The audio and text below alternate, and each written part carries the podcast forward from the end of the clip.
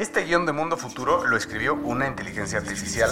Imagina un mundo donde la tecnología se convierte en una extensión natural de nuestras vidas. Donde cada experiencia se eleva a niveles inimaginables de simplicidad. Un mundo donde los límites se desdibujan y las ideas se hacen realidad con un solo toque. El mundo cambiará más en los próximos 10 años que en los últimos 100. Yo soy Jorge Alor. Yo Mario Valle. Y yo Jaime Limón. No te pierdas Mundo Futuro, el principio del fin. Disponible en cualquier plataforma de podcast. Mundo Futuro, Mundo Futuro.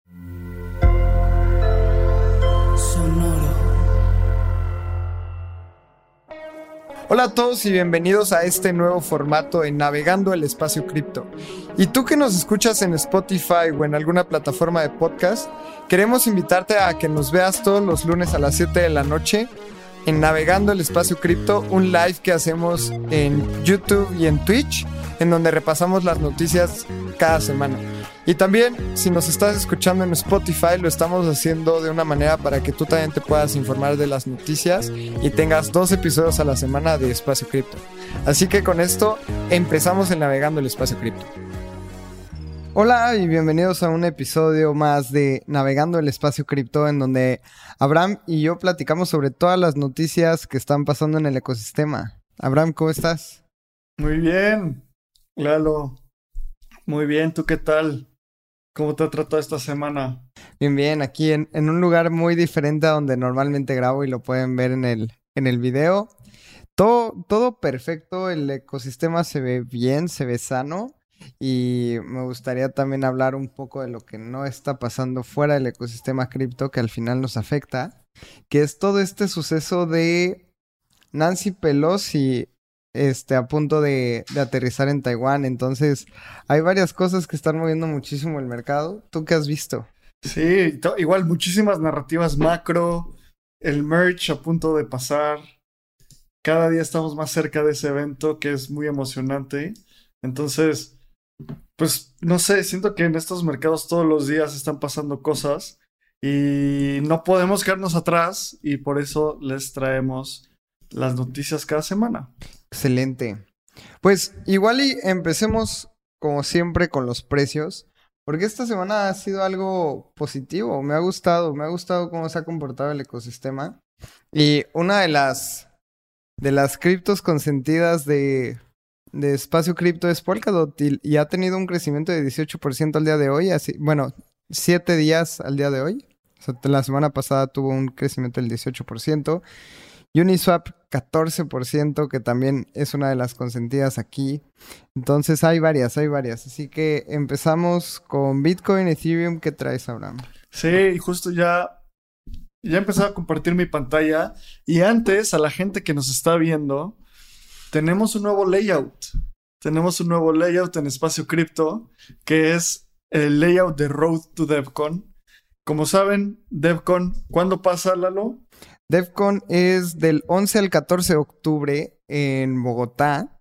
Y estamos bien contentos de anunciar que Ethereum Foundation y Espacio Cripto tienen una alianza nueva para llevar más gente, más developers, más builders, más gente del ecosistema a este gran evento. Más gente latina. Más gente latina. Exacto. Es en Bogotá, va a haber mucho latino, pero igual va gente de todo el mundo. DevCon es el evento de Ethereum más importante del año es el Developers Conference. Ahí se publica el roadmap, se continúa eh, platicando sobre qué es lo que va a venir. Entonces, esténse al tanto porque DevCon va a estar, eh, tenemos una alianza con ellos y vamos a llevar gente de la comunidad de Espacio Cripto a DevCon. Así que, si estás viendo esto, si estás escuchando esto, compárteselo a la gente que crees que quiera ir y si quieres ir, mantente al pendiente de las cosas que hagamos. Y regresando a los precios, vamos a ver lo que decías, Lalo. Polkadot esta semana, 20%, 20.1% de crecimiento en los últimos 7 días. Bitcoin, 9.2%. Ether, 12.5%. Y algo importante, como siempre, esto no lo decimos para que compren, para que vendan, nada de estos consejos de inversión, solo es para saber dónde estamos parados y entender, o sea, ahorita Bitcoin está en 23 mil dólares, Ether en 1600, DOT está en 8 dólares, llegó a estar en mucho más. Entonces, ha habido un crecimiento importante esta semana. Vamos a ver específicamente Bitcoin. En Bitcoin, ¿qué ha pasado? Vamos a ver la tablita que siempre vemos. En 30 días, 20.9% eh, de crecimiento. En, en 14 días, 4% de crecimiento. En 7 días, 9.2% eh, de crecimiento. Y en 24 horas, bastante estable, 0.1% para abajo. Y el precio, como dije, es de 22.897 dólares. No, no, no, perdón, 23.291 dólares en este mercado, en este instante. Entonces, ¿qué te causa este, este precio, Lalo? ¿Qué, ¿Qué sientes cuando ves Bitcoin a estos precios? Bitcoin ahorita tiene una tendencia alcista, o sea, si lo vemos desde hace 30 días, el precio hace 30 días estaba y alrededor de los 20 mil dólares. O sea, hemos tenido un crecimiento muy interesante. Creo que estamos muy a la espera de lo que pase el día de mañana y, les voy a explicar un poco de lo que estaba hablando eh, previamente a revisar los precios. Y es que Nancy Pelosi, que es la, la vocera de la Casa Blanca, está a punto de aterrizar en Taiwán, o es lo que dicen los medios. Y esto se preguntan, ¿por qué es importante? es porque Nancy Pelosi es la tercera persona más importante del gobierno de Estados Unidos, siendo Biden el primero, Kamala Harris la segunda persona más importante, y Nancy Pelosi, a ser la vocera de la Casa Blanca, es la tercera más importante dentro del gobierno. Y China lanzó un comunicado en el que decía que si Nancy Pelosi aterrizaba en Taiwán, iba a tomar medidas militares. Y esto, pues, no sabemos exactamente a qué se refieren, pero obviamente no va a ser positivo para el mercado y por eso el mercado accionario ha estado bajando. También las criptomonedas han estado como a la espera y veamos si, si las tensiones siguen subiendo, porque hoy fue un día de demasiada tensión en los mercados por este suceso que puede pasar o no en Taiwán. Así que sabemos que es algo no, no directamente relacionado a cripto, pero sí es una noticia macro que hay que tener estar al pendiente porque puede afectar mucho los mercados. Sí, sí, sí, sí. Justo como decías, o sea, Biden es el presidente, eh, Kamala Harris es la vocera de la Casa Blanca y Nancy Pelosi es la presidenta de la Cámara de Representantes. Entonces, básicamente tiene muchísimo poder y muchísima pues, injerencia en la política tanto interna como externa de los Estados Unidos y que aterriza en Taiwán. Taiwán lleva años siendo disputada por China, entonces puede desenfrenar más, más tensiones macroeconómicas y más tensiones globales. Y en estos momentos de incertidumbre, no sabemos qué va a pasar con los mercados. Así que las criptomonedas está claro que no son, no están aisladas de los mercados financieros, sin duda alguna. Están continúan relacionadas y es un mercado líquido que está correlacionado con acciones. Entonces, si todo tiene incertidumbre, cripto, Bitcoin, Ether también. Entonces, veamos qué pasa y sobre todo, ojalá mm, no se desate un conflicto. Sí, ojalá, ojalá y no ocurra. Y ahorita estamos viendo, ahora sí, regresando al tema de Bitcoin, que en, en los últimos días ha, tenido una tendencia muy estable y ahorita está dentro de los 23 mil. Veamos si puede subir a la, a la, resistencia de los 24, que es en donde los días pasados tuvo algunos problemas y siempre ha sido como un nivel al, al que ver, ¿no? Los 24 mil siempre fue una resistencia en el bull market pasado, en 2020, ahora va a ser otra resistencia. Si la rompe, mucha gente esperamos un, un repunte a los 30 y bueno, sabemos que el soporte que hemos estado viendo ha sido los 21.500 y los 20.000 en donde pues Bitcoin ha estado encontrando ahí soporte, ¿no? Y ahí hemos estado un buen tiempo. Y... Sí. ¿Y qué vemos en, en Ether? Sí, de nuevo, nada, estos son consejos de inversión los soportes y las resistencias, a final de cuentas, son narrativas que se rompen o se consolidan. Así que tengan cuidado cuando compran. Siempre, como saben, Bitcoin es riesgoso, Ether es riesgoso, pero si tienen mayor información, van a poder tomar mejores decisiones en, en el mercado. Entonces, Ether en este instante está en 1.635 dólares por unidad. Y la tabla que vemos cada, cada semana, 30 días, 52% de crecimiento, 14 días, 3.9% de crecimiento, 7 días, 12.5% de crecimiento, 24 horas ha bajado 2.6 y en una hora no ha cambiado su precio. Entonces, ¿qué va a pasar? ¿Cuál es el, el elemento que más puede impactar el precio de Ether en los próximos meses, Lalo? Como decimos en todos los episodios, el halving. Y el halving está estimado... El merch, el Perdón, merch. el merch. el merch. Y, y siempre hablamos del merch. Este, se espera que sea en septiembre y podamos celebrarlo en DEFCON, en octubre. Y algo que me gustaría mencionar ahora de esto, de esto de Ethereum es que hay otra criptomoneda que está subiendo como espuma, que es Ethereum Classic. Y ¿por qué, ocurría eh, ¿por qué ocurre esto? Es porque Ethereum Classic se va a quedar como eh, Proof of Work y Ethereum va a cambiar a Proof of Stake. Sabemos que Ethereum Classic es una moneda que está por ahí como perdida en el ecosistema, pero a los mineros les gusta. Claro, o sea, pues más que les guste, no les queda de otra. Porque están. Su hardware está optimizado para minar e- Ethereum.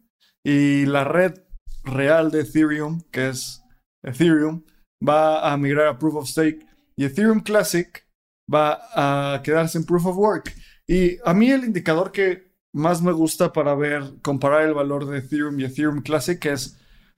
Ahorita Ethereum Classic cuesta 35 dólares. Y Ethereum cuesta 1.636 dólares. En el momento que pasó el fork, el momento en el que hubo esta bifurcación de los blockchains, que fue cuando se revirtió el blockchain por el, el hack del DAO, estos dos assets valían lo mismo, exactamente lo mismo en ese momento. Y hoy Ethereum vale 50 veces más que Ethereum Classic. Y creo que está hasta subvaluado bajo esa métrica, porque Ethereum Classic pues no tiene desarrollos, no tiene Uniswap, no tiene DAI, no tiene todos los primitivos que hacen Ethereum tan grande y tan importante. Pero con esta migración de Ethereum a Proof of, of Stake, pues a los mineros no les queda de otra más que invertir su- sus poderes de, minería, o sea, su hardware, en algo más. Pueden eh, moverlo para Bitcoin, pero no va a ser lo más óptimo. Justo un, un pool de mineros publicó que eh, va a ser un fondo de inversión para apoyar el ecosistema de Ethereum Classic por eso. Entonces, son factores muy interesantes que pasan todos los días en el espacio cripto. ¿Cómo ves si nos vamos a la primera noticia de esta semana? Me parece perfecto, vamos a ella. Entonces, la primera noticia de esta semana es que Voyager, este banco cripto, que lo que hacía era que tú depositabas tu dinero en ellos y de ahí te regresaban, te daban intereses sobre tus depósitos. Estaban súper metidos con Three Arrows Capital, se declararon en bancarrota y acaban de publicar que rechazaron la oferta de Alameda. Alameda es este fondo de inversión eh, que, es, que fue fundado por Sam Bankman Fried, que ahorita es el, el CEO de FTX. Y rechazaron esta propuesta porque dicen que fue predatoria y que eso iba a lastimar a los usuarios. ¿Qué opinas, Lalo? Justamente hace una semana estábamos festejando que los usuarios de Voyager al final iban a poder tener una liquidación justa, porque si bien sabemos probablemente no puedan recibir todos sus activos, al menos les iban a dar una salida en FTX. Y ahora se echa para atrás Voyager y dice que no. A mí no me encanta la idea que de esto. O sea, al final Voyager está en quiebra y no se puede poner tampoco los moños en decir y poner condiciones no, no me agrada, pero al final esto es un ejemplo más de que la centralización puede tener otros intereses que el no cuidar los intereses de los usuarios. ¿Tú qué ves? Pues mira, creo que siempre hay dos lados en cada, en cada narrativa, en cada historia. Eh, es cierto que FTX y específic- específicamente Sam Bankman Fried han navegado con esta bandera de apoyar a los usuarios y a las usuarias y bailout, o sea, rescatar compañías que están a punto de quebrar, ¿no? O que ya están quebradas, básicamente. Lo hicieron con BlockFi, eh, hicieron esa propuesta para Voyager, pero a final de cuentas, siempre hay incentivos en cada transacción. Eh, creo que es muy, muy, muy, muy, muy difícil emitir un juicio de si este, este deal le convenía a Voyager, le convenía a los usuarios, le convenía a Alameda, a quién le conviene. Y también he visto mucha crítica hacia Sam Bankman Fried por ser esta persona tan pública que en Estados Unidos su cara es ultra pública como alguien altruista que dona miles y millones de dólares para diferentes causas y he visto diferente crítica diciendo como va muy en contra del sentido cripto eso, que es ser medio anónimos, de hacer las cosas por el bien, no por el reconocimiento. A final de cuentas, lo más importante es que los usuarios y las usuarias obtengan su dinero de vuelta a la mayor cantidad posible. Sin duda alguna, van a obtener un, descuento, va a haber un haircut en sus fondos, o sea, no van a recuperar el 100%. Pero las posturas de que pone Voyager diciendo que era predatorio, o sea, que iba a ser muy poco conveniente para los usuarios, puede que sean ciertas, pero del otro lado está la historia de Sam Bankman Fried de SBF, que dice, a ver, lo que nosotros estábamos buscando era darle una salida a los usuarios. No nos importa tanto Voyager, lo que queríamos era obtener una salida para los usuarios. Y viendo la historia, pues sí le creo, la verdad, le creo a, SBF y que ellos querían que los usuarios recuperaran su dinero. Eh, obviamente iban a obtener algo a cambio, iban a tener un beneficio, pero yo creo que quien sale peor parado de todo esto es Voyager, sin duda alguna, porque sus usuarios no tienen acceso a sus fondos. Y el principal punto que decía SBF, por aquí lo dice, es que en el momento en el que te declaras en bancarrota, los fondos de, los usuarios se quedan básicamente estacionados y poco a poco se van erosionando con fees de abogados, con fees de consultores, con comisiones de todos y las únicas personas que no obtienen sus fondos de vuelta son los usuarios. En cambio, los consultores tienen todos los incentivos de prolongar el proceso de bancarrota para seguir cobrando sus fondos o cobrando sus comisiones. Entonces, es un punto súper cierto, súper válido. Ojalá este, esto de Voyager llegue a su fin pronto y la gente recupere su dinero. Muy de acuerdo. Al final, es un ejemplo más de que los exchanges centralizados pueden tomar posesión de tu dinero. Creo que es una lección para todos. ¿Tú ya tienes todo tu dinero out of exchanges o, tienes todo en, en MetaMask y Ledgers o sigues confiando un poco en exchanges? Pues creo que todo es un premio de liquidez. O sea, es un liquidity premium. Hay veces que necesitas tener una parte en exchanges para poder liquidarlo y si tú custodias la mayoría de tus fondos, pues esa es otra estrategia. También no solo es tenerlo en MetaMask, es tenerlo en varias carteras, con un ledger, con llaves privadas, no sé, escondidísimas, ¿sabes? Entonces, depende de... Yo creo que no está mal tener un cachito en exchange siempre, porque pues necesitas liquidez. Seguimos viviendo en un mundo fiat a final de cuentas, desafortunadamente. O bueno, no, no desafortunadamente. Esa narrativa desafortunada del fiat no es cierto, simplemente sirve para algo y el caso de uso es diferente. Sí, es como tener tu dinero, o sea, no todo lo puedes tener en una caja fuerte y al final tienes que tener un poco en una cartera, ¿no? O sea, si vas a ir a, al súper no lo puedes tener todo. Pero sí creo que es importante mencionar que siempre va a estar más seguro si lo custodias tú mismo a que si le, le dejas la custodia a un exchange centralizado. Creo que esa es la lección que todos nos llevamos con esto. Igual, o sea, eso no es tampoco tan cierto, ¿no? Porque si yo le digo, no sé, conozco gente que tal vez no es tan, no le gusta tanto la tecnología, que si le digo, tú gestiona tus propias llaves, prefiere no, no, que alguien las custodie por mí porque pierdo, si pierdo todos mis passwords, imagínate tener todo tu dinero en un, en un wallet que, en el cual puedes perderlo también. Pero bueno. Pero es un costo muy grande. La eterna historia. Yo creo que sí, sí. Sí, es un costo muy grande. Si delegas la custodia de tus activos, o sea, si delegas que alguien más custodie por ti tus criptomonedas, es un precio muy, muy grande, como le pasó a la gente de Voyager, que ahorita está estacionado sus fondos, así como le pasó a la gente de Celsius. Yo creo que es una lección para todos, o al menos personal, que sí tenemos que tener un poco de dinero en nuestros exchanges. Como decías, es un tema de liquidez y siempre vas a tener que tener un poquito en tu cartera si necesitas hacer una compra o una venta, pero también delegar la custodia de tus activos es algo muy caro si no lo haces de la manera correcta. Yo creo que vale más la pena aprender a custodiarlos a dejarlo pasar y dejarlo en un exchange. Sin duda, sin duda. A final de cuentas son diferentes casos de uso. Eh, vamos a la siguiente noticia. Vamos. Hablando de exchanges, eh, la semana pasada dimos la noticia de que estaban, el SEC, el Securities and Exchanges Commission, estaba, demandó ah, por insider trading a unas personas, eh, a, unos, a un ex empleado de Coinbase, a su hermano y a otra persona involucrada. Ahora, el SEC está detrás de Coinbase diciendo que han listado cientos de securities, literalmente. ¿Y cuál es el problema aquí?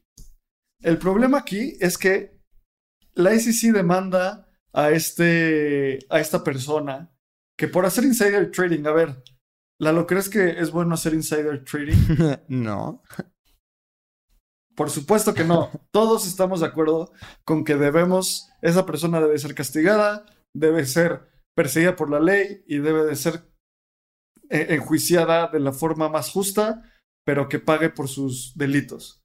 El problema es que el SEC está intentando meter en esta demanda no solo que hicieron insider trading, pero que hizo, hizo insider trading de securities.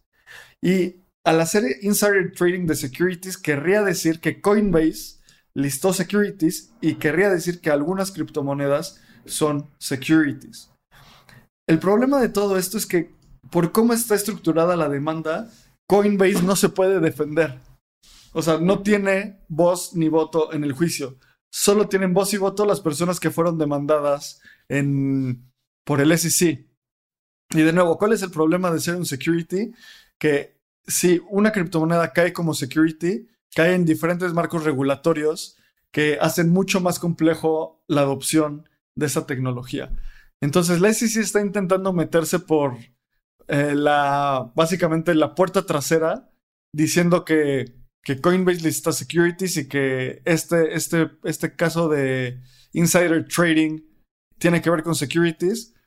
¿Y qué respondió el Chief Legal Officer de Coinbase? publicó un blog que dice Coinbase no lista securities. Fin de la historia. Esa es toda la noticia. ¿Qué opinas? A, mí me, me, gustó muchísimo ese título. O sea, ese blog post que publicó, que puso Coinbase no lista securities. Fin de la historia. Es como ya dejen de estarnos molestando. Porque además el tweet dice, estoy contento de decirlo una y otra vez. Estamos seguros de que nuestro proceso y diligencia, eh, que la SEC ya ha revisado, mantiene los securities fuera de nuestra plataforma y estamos eh, a la espera o estamos ansiosos de hablar con la SEC de este de este motivo o de esta publicación. Y dice, un, una actualización. Un recordatorio. Un recordatorio. Y otra vez, Coinbase no lista securities. End of, eh, end of story. Me gusta mucho cómo ya están demasiado seguros de que no lo están haciendo y eso también está bien. O sea, ya, ya las comunicaciones han sido tantas que probablemente Coinbase esté súper harto y además lo han preparado tan bien que seguramente están listos para pelear esa, esa pelea si es necesario, pero también se ve ya un hartazgo de ellos. Ah, ahí les va una historia que escuché en un podcast donde estuvo Brian Armstrong, el CEO y fundador de Coinbase. Decía, le preguntaron, oye, eh, los obligaron a parar su producto de intereses. Y la SEC los paró y les dijo, no lo pueden hacer. Y cuenta Brian Armstrong en este episodio que su equipo le dijo, ¿qué hacemos? ¿Demandamos al SEC o aceptamos esto? Y que Brian le preguntó a sus abogados, ok, si demandamos, ¿cuál es la probabilidad de ganar? Y sus abogados le dijeron algo así como 60, o sea, 50, entre, entre 40, 60 y 60, 40. O sea, por ahí está la probabilidad. Y Brian Armstrong decidió no demandar, decir, no, está bien, ya listo, bajamos el producto. Y le preguntaban, ¿por qué hiciste eso? Y decía esta persona, el CEO de Coinbase, dice, si tú tienes un acto legal en contra de un regulador, vas a morir, te vas a morir en la raya con ese regulador. Vas a estar por tal vez meses o años en un juicio donde si te metes a ese juicio, debes de querer, o bueno, debes de tener las herramientas y como todo el andamiaje a tu alrededor para ganar. Si no, va a ser algo con demasiado desgaste y un costo regulatorio financiero muy alto. Entonces, cuando lleguemos a enfrentarnos con el SEC por algo así, prefiero tener las probabilidades como 80-20, 80%, de que vamos a ganar. Y recordando ahorita que estabas hablando de esto, si llegan a ese, a ese nivel con el SEC, pues ya sabemos lo que espera Coinbase, que espera ganar. Y creo que, no sé, obviamente no, no soy abogado, no tengo todo el contexto, pero la SEC con Gary Gensler lleva un tiempo ya queriendo ir detrás de cripto y se me hace hasta mañoso que quieran ir detrás de cripto por un juicio en el cual nadie tiene voz y voto más que una persona que es el chivo expiatorio que sí, obviamente, lo, como lo dije al principio, se le tiene que castigar, pero esto de meter a cripto como un security es mañoso, es regulación con maña, la neta. Me gusta tu palabra. Sí, es como muy mañoso porque nada más están encontrando la manera en la cual joder a, Coinbase. O sea, y esa es la palabra. O sea, al final es, Coinbase ha sido el exchange que ha hecho mejor las cosas en, en temas legales. Eh, fue el primer exchange en tener una IPO y el único. Se viene Binance US o es al menos lo que esperamos, pero Coinbase al final es el que está jugando las reglas más limpias y lo podemos ver porque sus acciones están vendiendo en el mercado de Estados Unidos. Tan solo por eso es el más limpio o el que más está buscando ser transparente y que lo castiguen de esta manera. Y el que tiene más escrutinio. Exacto. Sí, entonces a mí también se me hace muy mañoso. esa va a ser la palabra de, del navegando el día de hoy, mañosos. Los o sea, Gary Gensler queriendo ser un mañoso, la verdad. Porque es como, o sea, o sea, es como acusar a alguien de algo que sí, que sí, sí es malo, sí hizo insider trading, sí hay que castigarlo. Ah, y de paso lo hiciste de securities. Por lo tanto, en Estados Unidos hay esta, este, esta forma de legislar que es con jurisprudencia, que quiere decir con precedentes. Entonces, si ya se declaró en este juicio que estas criptos son un securities, se puede utilizar para, para que en otros casos legales sean considerados securities. O sea, es, regulación por enforcement y por jurisprudencia. Entonces, vamos a ver en qué acaba esto. Va a estar divertido verlo. Y creo que me siento feliz de que Coinbase luche esta batalla por nosotros en algún momento. O sea, es una empresa bien capitalizada y pública. Entonces va a ser algo muy, muy, muy importante en la industria. Muy de acuerdo. Listo, pues yo creo que ojalá no ganen los mañosos. Abajo los mañosos, como, como decimos en Espacio Cripto. Creo que puede que esta sea mi noticia favorita de esta semana. Y es que la CFTC, que es el Commodity Futures Trading Commission, o sea, es la comisión que regula los commodities, los futuros y el trading, ¿no? Anuncia eh, que va a haber una nueva Tech Innovation Office para eh, básicamente regular cripto y eh, durante esta comisión, o sea, ¿Por qué digo que es de mis noticias favoritas, que también va muy atada con la siguiente? Es que los reguladores tienen que entender esto. O sea, tienen que entender la industria y la forma de entender la industria es trayendo expertos a explicarles qué es lo bueno, qué es lo malo, qué es lo malo, qué hay que, hay que regular y en qué hay que tener un approach un poco más de dejar eh, los experimentos. A ver, yo creo que todo mundo que está en cripto que tenga una noción un poco del usuario, va a estar de acuerdo con regular cosas como Ponzi schemes, regular cosas como Terra Luna, regular cosas como que no deberían de tener acceso los usuarios o que no deberían de existir. Pero esa es una línea muy delgada con regular cosas como DeFi. ¿Sabes? O sea, DeFi debemos de dejar que evolucione y debemos de dejar que la gente lo toque y sí va a haber problemas, pero va a evolucionar. Entonces, este tipo de iniciativas me encantan, la verdad. Sí, es que es una línea muy delgada entre la innovación y entre vender humo. Y eso también es bien complicado para todos, porque al final, por ejemplo, poniendo el ejemplo que decías de, de Luna, ¿no? hablaban sobre la innovación en monedas algorítmicas, que podría ser una manera más eficiente de tener eh, una moneda estable, etc. Y al final vemos que no fue posible y esto no quiere decir que fue un scam, tan solo fue un intento fallido de algo, pero sí no debió de haber sido tan grande para que haya fallado de la manera en la que falló. Entonces creo que también es un tema de hasta dónde es innovación, hasta, hasta dónde es vender humo y también entender que en este ecosistema así van a pasar varias cosas, porque no somos, o sea, nadie sabe realmente lo que pueda pasar en un futuro y la innovación tiene costos. Si no queremos estar en un ecosistema que innova y que tal vez pueda irse a a cero o tener problemas legales, etcétera, pues nos vamos a CETES y hacemos espacios CETES y hablamos de, de los rendimientos en CETES. Exacto, o sea, si queremos innovación, al final estamos en el oeste, como dicen en Bankless, we're heading west. Estamos yendo hacia el oeste, es lo que está pasando en, en, este ecosistema, la innovación tiene costos y así como hay Ubers y así como hubieron Facebook y así como hubieron Googles, también hubieron empresas que fallan y hay que regularlas. A mí me, me encanta y voy a escribir un artículo de, en el newsletter de Espacio Cripto acerca de esto, que es todas las tecnologías tienen un costo, ¿ok? Y mientras mayor impacto tengan las tecnologías, a veces ese costo puede ser mayor el ejemplo que me encanta y este modelo mental es pensar en cripto y en DeFi como la máquina de vapor. Una pequeña historia. La máquina de vapor fue el predecesor de muchos motores que utilizamos hoy, ¿no? Que es una turbina, básicamente. Una turbina de vapor. Y para que funcionara y fuera tan exitosa, tuvieron que pasar varios años y un par de máquinas de vapor explotaron. Y no fue nada lindo. O sea, varias factories, varias fábricas explotaron, básicamente explotaron así. Y es como, en DeFi ha pasado eso.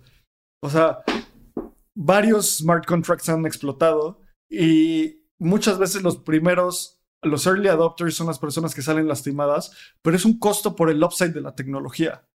Y hay que regular y, no todo el mundo, todo mundo debería de tener acceso a estas tecnologías y todo el mundo debería estar informada de qué pasa con los riesgos de esta tecnología llegar y prohibirlo es como decir, no, es que prohibamos la máquina de vapor porque es súper peligrosa para la producción.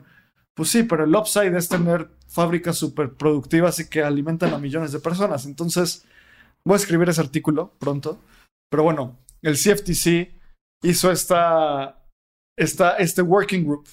Entonces, vamos a la siguiente noticia que también es algo fascinante.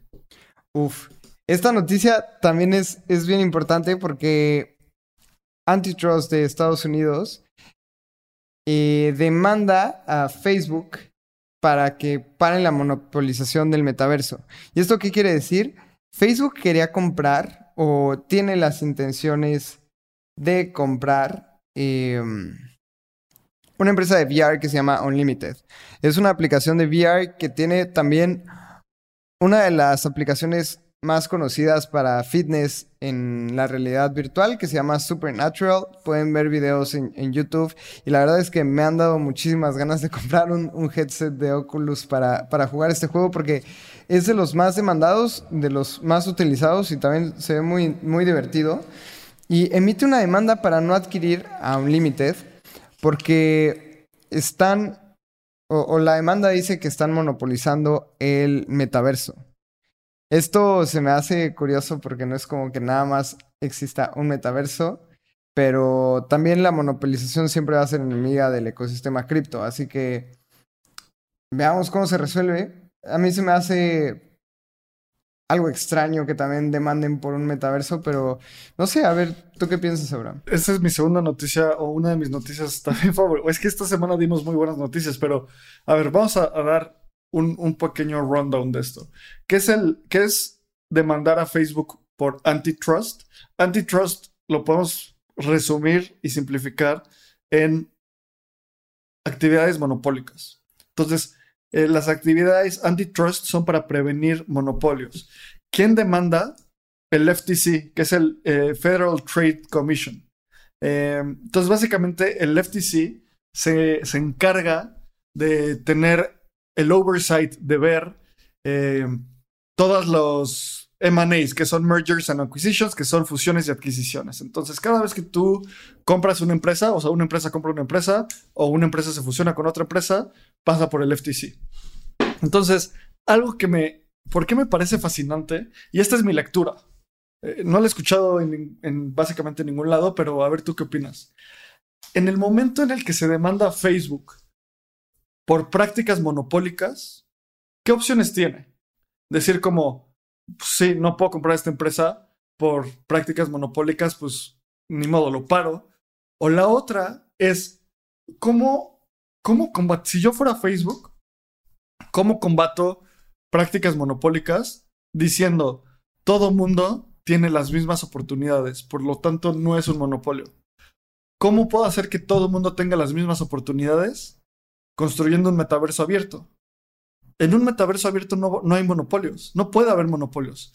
Por definición, un monopolio es algún ente que tiene un control del mercado tan grande y cuando hay controles de mercado tan grandes porque no hay competencia. Si se maximiza la competencia, la posibilidad de los monopolios se tienden a cero. Entonces, ¿qué pasa si Facebook, o qué va a pasar si Facebook dice, ok, no soy un monopolio porque todo el mundo puede construir sobre mi protocolo que está sobre Ethereum y todas las y los headsets de Oculus, todos los metaversos los pueden usar. O sea, en ese momento los reguladores están jugando a favor de cripto. Porque en lugar de tener un metaverso cerrado como el que propone Facebook, podemos tener algo como Decentraland. Entonces, o sea, ese es como el doble clic que veo al cual puede llegar esto. Que Meta y Facebook abran su infraestructura porque en el momento que la abren, no pueden ser un monopolio. Como dices, no, no somos abogados, solo se me hace muy extraño que digan prácticas monopólicas cuando está eh, The Sandbox, cuando está Decentraland, cuando está The Other Side. No sé, o sea, también se me hace curioso, pero al final ninguno de esos le puede competir al, al dinero que tiene Facebook. Así que. Pero, ojo, o sea, es, es el metaverso, o sea, que son prácticas monopólicas hechas por Facebook. O sea, tú puedes tener prácticas monopólicas y no ser un monopolio. O sea, tú puedes ser, eh, no sé, una práctica monopólica sería como que tú como Coca-Cola vas a una tiendita y le dices, no le puedes comprar refresco a nadie más. Eso es una práctica monopólica. Entonces, que consolidar infraestructura es una práctica monopólica. Y lo que está haciendo Facebook ahorita es consolidar infraestructura. Está comprando empresas de realidad aumentada para fortalecer su ecosistema. Y justo aquí en The Block dice como Meta reconoce cómo los network effects de la plataforma pueden causar que la plataforma se vuelva ultra poderosa. Entonces, eh, y, y que hay riv- rivales que, más débiles que tienen menos capacidad de competir seriamente. Entonces ahí es donde te digo, ¿qué pasa si Facebook dice como, ok, Oculus todo el mundo lo puede usar, The Other Side lo pueden usar, Decentraland, dense, eh, The Sandbox, úsenlo. Pero hoy en día no pueden, no, no puede pas- hoy no, no, funciona, no funciona así. Entonces, me parece fascinante. Y me parece una buena, un buen movimiento de los reguladores para mantener los metaversos abiertos. Pero bueno, vamos a las siguientes noticias. Vamos a pasar rápido por un par de noticias. Se vienen mis noticias favoritas. Ahora, eh, esta se me hace para mí la de las mejores noticias. Es Aave DAO aprueba la creación de GHO, que es una moneda estable sobre colateralizada. Y esto es una de las mejores noticias en mi opinión, porque Aave es uno de los protocolos más importantes en el ecosistema DeFi. Probablemente está peleando en el top 3 con Uniswap, con MakerDAO, justamente está Aave, está SushiSwap, pero Aave ha hecho tan bien las cosas que creo que esta puede ser una gran noticia. Y el show va a ser una moneda sobre colateralizada muy parecida a DAI, en donde la DAO va a poder eh, dictar el futuro de la, de la moneda.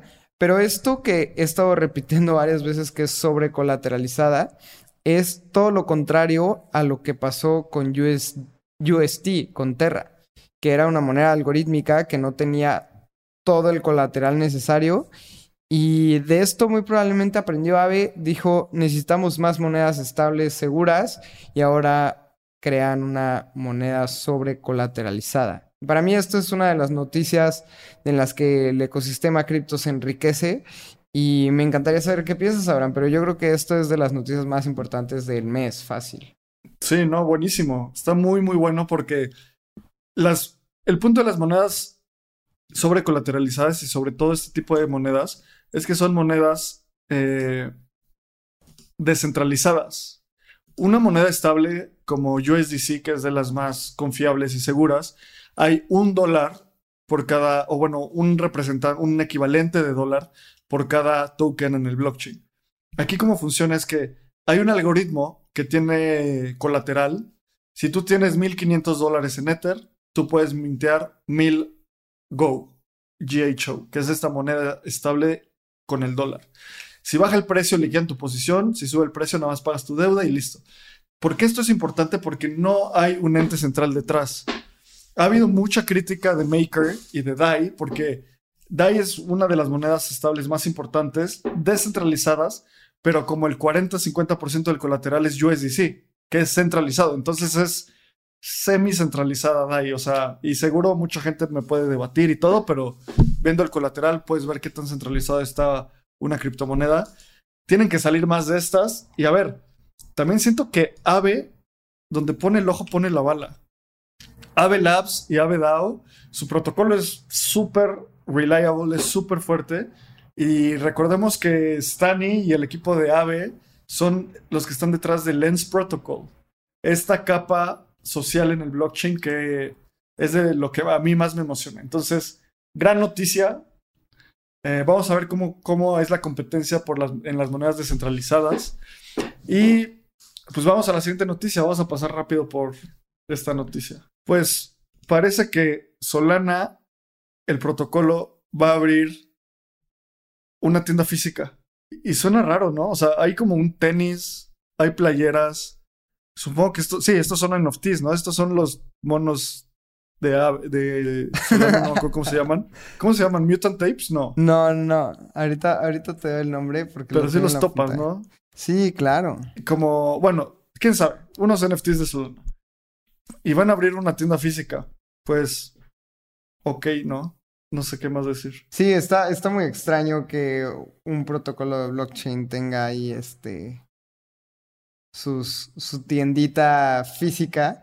Pero además, a ver, hace unas noticias dimos. Hace unas semanas dimos la noticia de que iban a, a vender celulares. Entonces Solana va a vender su, su propio celular, en donde vas a poder entrar al explorador dentro del celular y va a tener la wallet nativa de Solana y vas a poder interactuar en internet con la blockchain que tengas en tu celular. Eso está interesante, pero ¿por qué Solana se mete al negocio de los celulares físicos? ¿Por qué no solo se mete como a software? No sé, un Android eh, descentralizado que todos podamos cargar en nuestro celular, que es un approach que Ethereum está haciendo, un sistema operativo para tu celular en donde puedas interactuar nativamente con, con el ecosistema en lugar de tener tus tenis Solana. No sé, esto está muy extraño. Sí, pues sí, vamos a ver qué pasa, pero a final de cuentas las tiendas físicas siguen siendo relevantes más en Nueva York. Hay este, este término o este concepto que son los flagship stores, que es un flagship en una en un batallón de barcos. El barco que llevaba la bandera, el flagship, era como el más importante, ¿no? El, el que lideraba. Y los flagship stores son tipo la tienda de M&M's en, Times Square, la tienda de lo que sea en así súper importante. Pues a ver si esto jala y atrae más gente al, al, al sistema, al espacio cripto. Pero bueno, o sea, obviamente si voy a Nueva York otra vez, pues voy a ir y voy a, no sé, meterme y comprar chance un NFT de Solana. Igual en una de esas es una experiencia increíble y aquí pues nada más no lo entendemos. O sea, si la comunidad de espacio cripto entiende esto, que nos explique. O sea, yo todavía no lo veo, pero a ver, a ver qué pasa. Vamos a la siguiente noticia. Vamos a pasar a la noticia, una de las noticias más importantes de la semana también, que es Minecraft y NFTs. Básicamente, Minecraft dice, no vamos a aceptar NFTs. O sea, mira, aquí eh, vamos a leer esto. Minecraft, integraciones de NFTs no son algo que vamos a soportar o permitir. Cuando yo leí esto dije como, híjole, o sea, ¿por qué? Minecraft era como el, el momento ideal eh, o el lugar ideal para implementar NFTs. Leyendo un poco más, la postura de Minecraft es que no van a aceptar NFTs porque no va con su política de inclusión y de hacer cosas accesibles al público. Y cuando yo leo eso, se me hace un take bastante válido, bastante interesante, bastante entendible, alineado a su cultura, pero la verdad creo que es un poco reductivista, porque un NFT, o sea, chance hoy sí los Bored Apes son elitistas y todas estas colecciones ultra caras de NFT son elitistas, solo la gente rica puede tenerlas, o solo la gente que estuvo muy temprano. Pero en realidad los NFT son una tecnología que el precio lo define el mercado y también podrías tener un NFT que es minteado infinitamente, ¿sabes? O sea, puedes tener un contrato que minte miles y miles y miles de NFTs a básicamente cero costo. Entonces, creo que, no sé, es cuestión de tiempo para que Minecraft acepte NFTs porque ahí están todos los incentivos. La, economía de creadores está y tienda a los NFTs. No sé, ¿tú qué opinas, Lalo? Yo también leí el, comunicado de Minecraft y al contrario, a mí me gustó mucho porque ellos explican muy bien y yo creo que saben exactamente lo que es un NFT, pero también decían, queremos democratizar el ecosistema y no queremos que esto se vuelva un tema de dinero. Si al final un niño de 8 años está jugando Minecraft, no queremos que le pida a su papá la tarjeta de crédito para comprar un NFT. O sea, al final también necesitamos lugares y, bienes públicos en donde podamos jugar y podamos pasar el tiempo sin necesidad de todo el tiempo pensar en la economía y que me alcance para el nuevo NFT y qué tal si yo juego Minecraft 16 horas para crear NFTs que los pueda vender después. No crear una economía dentro de un videojuego creo que también es válido y creo que también está bien dentro de la cultura de Minecraft el no necesitar eh, una monetización dentro de. O sea, sí, puedes mintear NFTs limitados, pero al final siempre va a haber la super espada poderosa que vas a poder vender, etcétera. Creo que se me hace algo correcto. Y al final, si lo quieren hacer, igual y crean un servidor aparte, etcétera, pero al menos el approach que yo les leí se me hizo inteligente. Creo que entienden muy bien los NFTs y creo que también tomaron una respuesta en la que dicen, oigan, también necesitamos lugares en donde no se piense en dinero.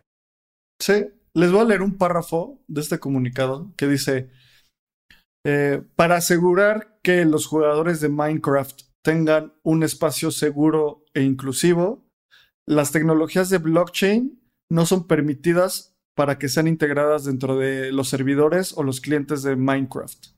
Y tampoco pueden ser utilizadas para crear NFTs asociados con ningún artículo que esté dentro del juego, incluyendo mundos, skins, items de personas u, otras cosas. Entonces, pues creo que es una postura clarísima de Minecraft y creo que, a ver, hay para todos, ¿no? O sea, y como dices, a mí yo también me gusta que su postura sea de con respecto a su cultura, inclusión y toda esa parte. Creo que eventualmente la tecnología tiende hacia el blockchain. Y no porque sea propiedad, pero, o sea, no porque sea, como aquí ponen que hay gente que utiliza NFTs para vender eh, a precios super inflados. Ese es, es el product market fit hoy. No creo que en un futuro sea así. Así que vamos a ver cómo evoluciona esto. Eh, pues vamos a otra noticia. Tal vez una de las más mediáticas de esta semana. Otra de mis noticias favoritas. Esta la metimos porque tú quisiste. No quiero los cookies. Pero bueno. Venga, la noticia es que el Barcelona vende el 25% de Barça Studios a socios.com por 100 millones de euros para acelerar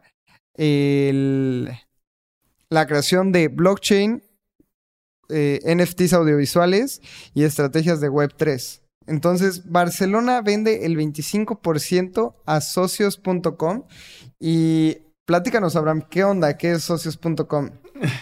A ver, antes que todo, me encanta este press release porque es un press release de dos oraciones literalmente.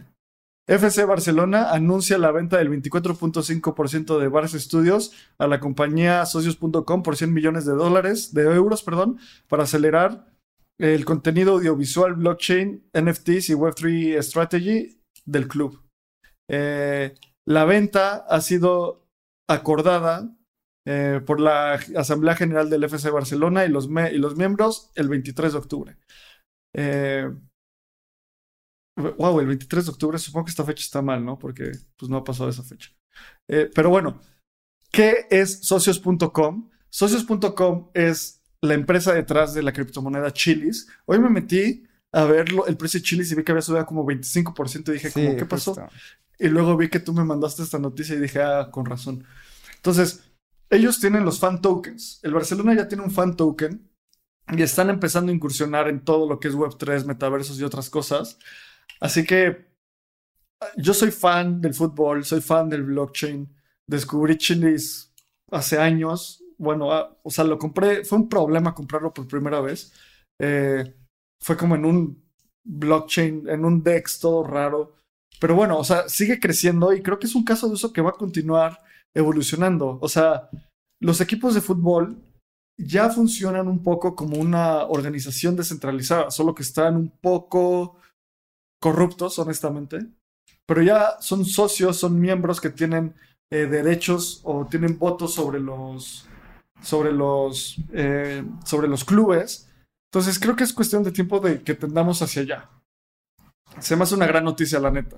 Sí, justo para la gente, para la gente que no sepa nada sobre socios.com, como decía Abraham, Chilis es la criptomoneda. Tú entras a socios.com y puedes participar en decisiones del club. Por ejemplo, el Barcelona le pregunta a los holders del Barça Token qué frase debe tener la banda que porta el capital del Barcelona. Entonces ellos pueden poner tres frases y la gente que tiene el token vota por su frase favorita y la frase que tenga más votos va a ser la que esté impresa en la banda. Por ejemplo, eh, pueden preguntar sobre cómo quieren el nuevo jersey o el jersey alternativo del equipo y la gente que tiene el token de, del Barcelona puede votar por el nuevo jersey alternativo. Yo creo que este tipo de cosas involucran muy bien a los, a los fans y como decían, es volverte como socio del, del, del club. A mí, a mí me gusta muchísimo toda esta idea y ahora que socios.com sea uno de los socios de Barça Studios, va a ser una locura. Yo creo que vamos a ver un montón de NFTs, vamos a ver un montón de eh, decisiones de los fans. Y para mí esto es el futuro de la economía del fútbol. Al final estás descentralizando un equipo de fútbol poco a poco. Y así es como funciona también un equipo de, fútbol americano que es el Green Bay Packers. la ciudad de Green Bay son los dueños del club. Y eso está súper interesante. Ahora, next step, imagínense una DAO que compre el Barcelona o una DAO que compre un equipo de fútbol. O que los, o mismo que los socios, o sea, los, los que tienen los abonos, emitan todos sus, votos por, por el blockchain. Eso es casi una DAO. El problema, el punto es que ahora tienen que ser los presidentes y los directivos elegidos. O sea, creo que vamos a ver ese tipo de cosas en un futuro. Vamos a ver hacia dónde tiende esto y vamos a más noticias de fútbol. Hoy hay mucho fútbol. Foot y foot. Oh, gran noticia. Esta noticia me encantó. Es la transferencia de un jugador de fútbol, del, jugador ah, eh, argentino Giuliano Galopo, fue vendido por el Banfield al Sao Paulo en USDC y fue, esta transferencia fue hecha en Bitso. Entonces, o sea, ¿qué mejor caso de uso que mandar no sé cuánto haya costado este jugador, pero cientos de miles de dólares y recibirlo en segundos de un país a otro, de Brasil a Argentina. ¿Y cómo fue esto? Powered by Bitso. Otro caso de uso de este gran exchange. ¿Y por qué estas noticias son tan importantes? Por dos motivos. El primero, porque es la que le puedes mandar a tu papá, tu mamá, tu abuelo, a tu abuela, a tu amigo que le gusta el fútbol y decirle, mira, un caso de uso de cripto que tal vez no conocías y puede inspirar mucha curiosidad. Y la segunda es porque hace más fácil la transacción de dinero. Y el dinero debería de ser fácil de transportar en segundos. Y si ya tenemos esta tecnología, hay que utilizarla. No, y además sabemos lo que conlleva la inflación en Argentina. ya cualquiera quiere evitarse el paso por el peso argentino, mejor lo haces con dólares. Y me encanta que hayan usado USDC. Al final, esto lo vamos a ver más y más. También porque, imagínense, ¿cómo vas a comprar un jugador en Argentina y te lo quieres llevar a Turquía y cómo le transfieres, eh, ¿qué le transfieres? ¿Euros? ¿O pesos argentinos? ¿O lira turca? Mejor USDC te quitas de problemas y todos, todos los clubes del mundo te van a recibir dólares. Seguramente es la moneda utilizada. Esto cada vez va a ser más normal y más normal. Y va a ser increíble cómo todos vamos a empezar a recibir un montón de transferencias cripto cuando menos lo esperemos. Exacto.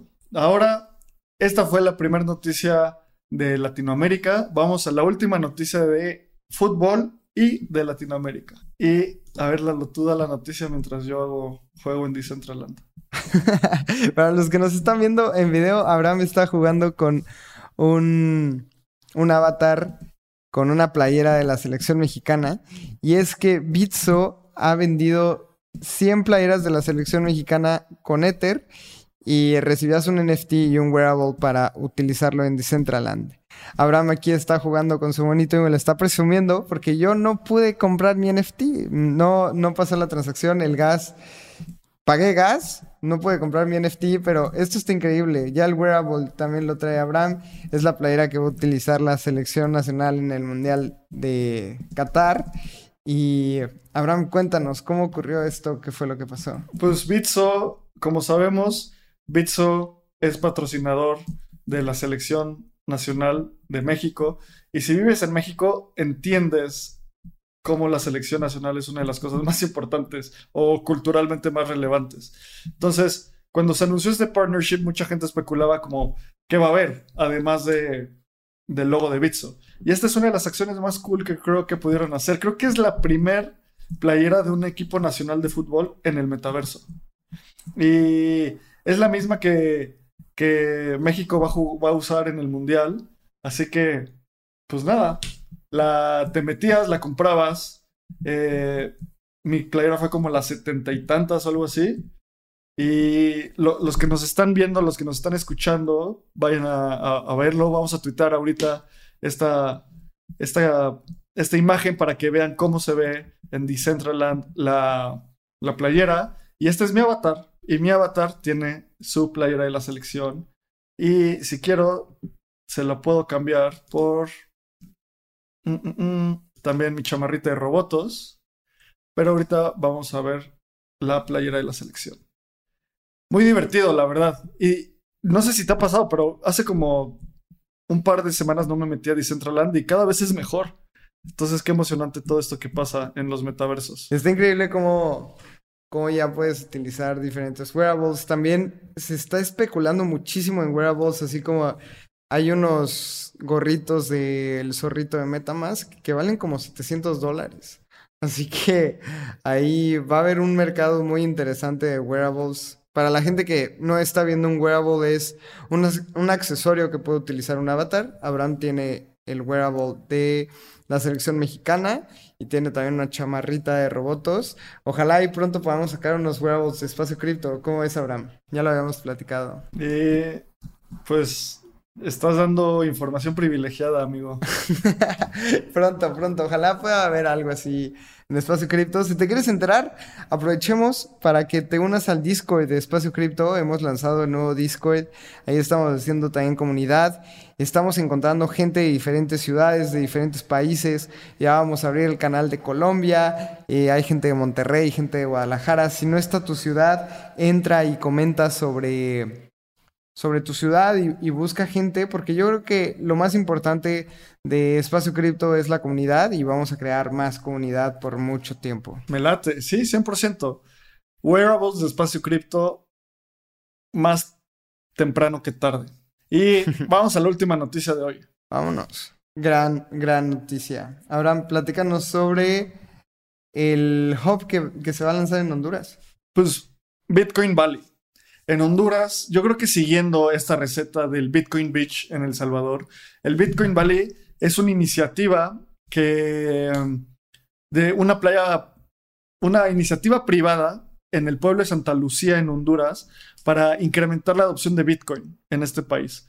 Básicamente, como Bitcoin Beach, vayan y escuchen el episodio que tenemos con la gente de Bitcoin Beach. Fue increíble. Ese episodio que grabamos estuvo súper emotivo.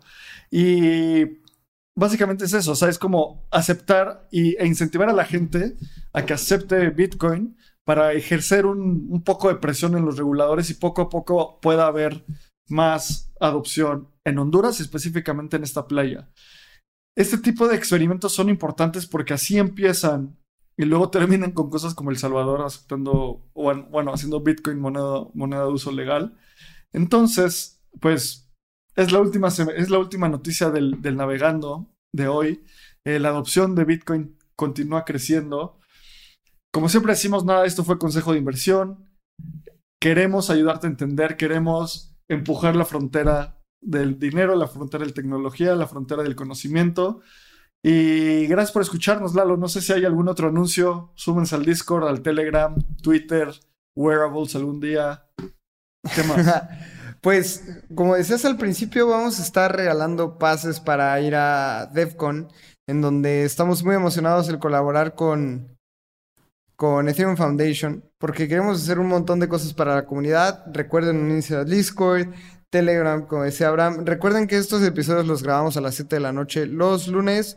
Al día siguiente, los martes, salen en tu plataforma de podcast favorita.